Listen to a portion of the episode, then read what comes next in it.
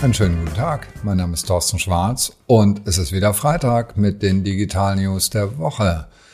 Das Cookie-Ende zwingt zu einer ID-Lösung. Trust PID statt Cookies, sagt Vodafone und Telekom. Die Steuer-ID wird zur Bürgernummer. Na, was ist das denn?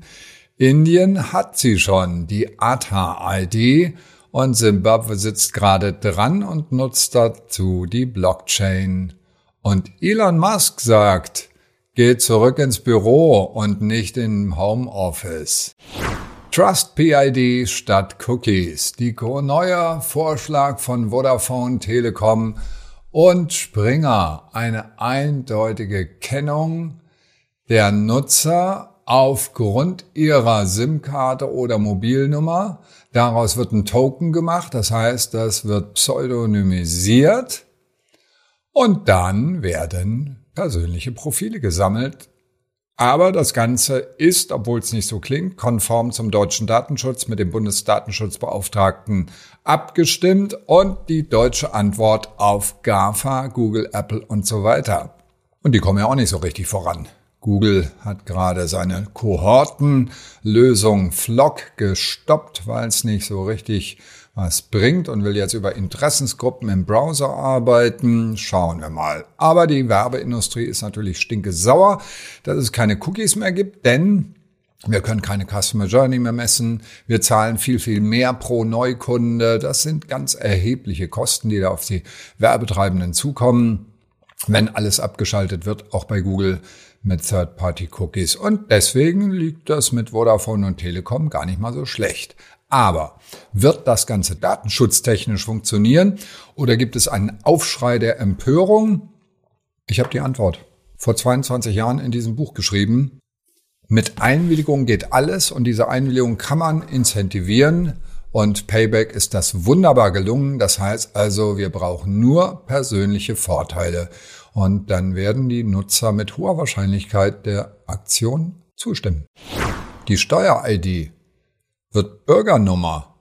Ja, jetzt ist es durch. 2007 hat die Verwaltung angefangen mit einer lebenslang gültigen Steuer-ID, damit wir eine elektronische Steuererklärung abgeben können. Finanzämter und Behörden arbeiten zusammen. Eine elfstellige Nummer, die im Bundeszentralamt für Steuern gespeichert ist und dann weitergegeben werden kann an das Meldeamt, wenn Sie einen Waffenschein haben wollen oder eine Waffe besitzen, Führerschein, Rentenversicherung, Krankenkassen, all diese Dienste werden einfacher, schneller, wenn die Verwaltung endlich digitalisiert ist. Und für die Bedenkenträger gibt es ein Datencockpit, das ist noch nicht ganz fertig, da kann man dann gucken, welche Behörde gerade die Daten abruft. Ja, was heißt das jetzt für die Privatindustrie? Ich denke, wir werden diese Nummer auch nutzen. Das heißt, am Ende auch für Werbezwecke nutzen und zunächst einmal dafür, dass wir eine eindeutige Kennung eines Bürgers haben.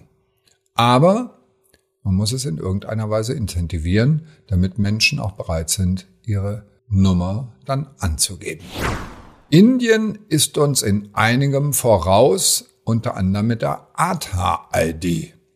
Die wurde 2009 schon eingeführt, zunächst freiwillig. Seit 2016 ist sie Pflicht. Eine zwölfstellige, bei uns sind es nur elf, bei denen ist es zwölfstellige Nummer, die mit biometrischen Daten verknüpft ist. Das heißt also mit einem Foto, mit einem Fingerabdruck, eventuell auch mit dem Iris-Scan, wenn Sie das wollen natürlich, und mit Ihrer Telefonnummer. 1,2 Milliarden Inder sind bereits im System drin. 99 Prozent der Bevölkerung machen da mit. Klar, es gibt ja auch Sozialleistungen, nur wenn ich eben eine solche ID habe. Aber jetzt wird das Ganze auch von Hotels und Theatern zum Beispiel genutzt, damit wir eben eine eindeutige ID einer Person haben, wenn wir zum Beispiel ein Ticket ausgeben. Und da gab es jetzt eine Warnung, man soll das nicht machen. Die Warnung wurde sofort wieder zurückgenommen, weil nämlich die meisten Menschen das sehr, sehr bequem finden. Das heißt, auch Sie können mit einer solchen Identität arbeiten, mit einer Nummer arbeiten, wenn Sie ein berechtigtes Interesse haben und wenn die Menschen einen Vorteil sehen und es als bequem empfinden. Zimbabwe nutzt Blockchain, um auch eine solche ID, von der ich eben schon gesprochen habe, einzuführen, sind aber noch nicht so weit wie beispielsweise Indien oder Deutschland. Das heißt, dort ist das Problem, dass viele Menschen gar keine richtige Adresse haben. Und dazu brauche ich jetzt irgendeine Lösung, die eine Identität nachweist. Und das machen die in dem Fall dezentralisiert, also nicht in einer zentralen Datenbank wie in Indien oder Deutschland, sondern über die FlexID Firma aus Singapur, die das nämlich auf einer Blockchain aufgesetzt hat, dezentral Informationen um die Identität eindeutig nachzuweisen. Und dann kriege ich ein Bankkonto, einen Stromanschluss, Wasseranschluss und mein Handy und meinen Job und einen Kredit und das geht. OKHI ist eine Firma, die das Ganze auch vorhat, eine Adressverifikation unter Nutzung von KI, also da ist sehr viel Bewegung drin und Unstoppable Domains macht sogar die Identität sicher im Web 3.0, also im Metaverse. Das Thema Identity Management ist ganz stark im Kommen. Das heißt, machen auch Sie sich Gedanken als Unternehmen, führen Sie eine CDP ein, entwickeln Sie eine Identity Resolution Strategie, damit Sie erreichen einen sogenannten Single Customer View, also dublettenfreie Erfassung Ihrer Nutzer und nicht diesen ganzen Datenwirrwarr, den die meisten Unternehmen leider derzeit noch haben.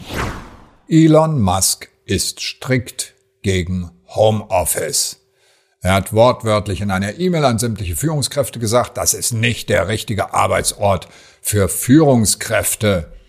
Wer nicht mindestens 50 Stunden pro Woche, ich betone mindestens, im Büro arbeitet, kann gleich seine Kündigung einreichen. Gleichberechtigung mit Fabrikarbeitern, die ja auch in die Fabrik gehen müssen. Interessant, es gab eine Abstimmung bei Heise, wo die Meldung war, neun, und zwar eine starke Polarisierung, nur neun Prozent waren unentschieden, ansonsten waren 39 Prozent radikal dafür, aber genauso 52 Prozent radikal dagegen. Heise, klar, Computer-Nerds, die sitzen natürlich lieber zu Hause als in irgendeiner Firma. Und wenn es da schon so ist, ich glaube, die Tendenz geht in Richtung wieder zurück ins Homeoffice. Und Elon Musk sagt ganz klar, Je höher die Position einer Person ist, desto sichtbarer muss diese auch für andere sein. Meine Empfehlung für Sie als Unternehmen, bieten Sie Ihren Mitarbeitern die Auswahl, ob Sie im Büro arbeiten wollen, ob Sie im Homeoffice arbeiten wollen, aber machen Sie die Büroarbeit attraktiv, wo immer das geht, so dass Menschen sagen, hey, es ist einfach viel, viel schöner, einmal am Tag ins Büro zu kommen oder zumindest mal mehrere Tage pro Woche ins Büro zu kommen. Aber jetzt entlasse ich Sie erstmal in ein wunderschönes Wochenende und sage, das waren sie mal wieder, die Digital News der Woche. Nächste Woche fallen sie aus, also ein bisschen Ruhe und wie immer alle Details, alle Videos zum Anklicken, wie immer per E-Mail auf tschwarz.de. Schönes Wochenende. Bleiben Sie gesund.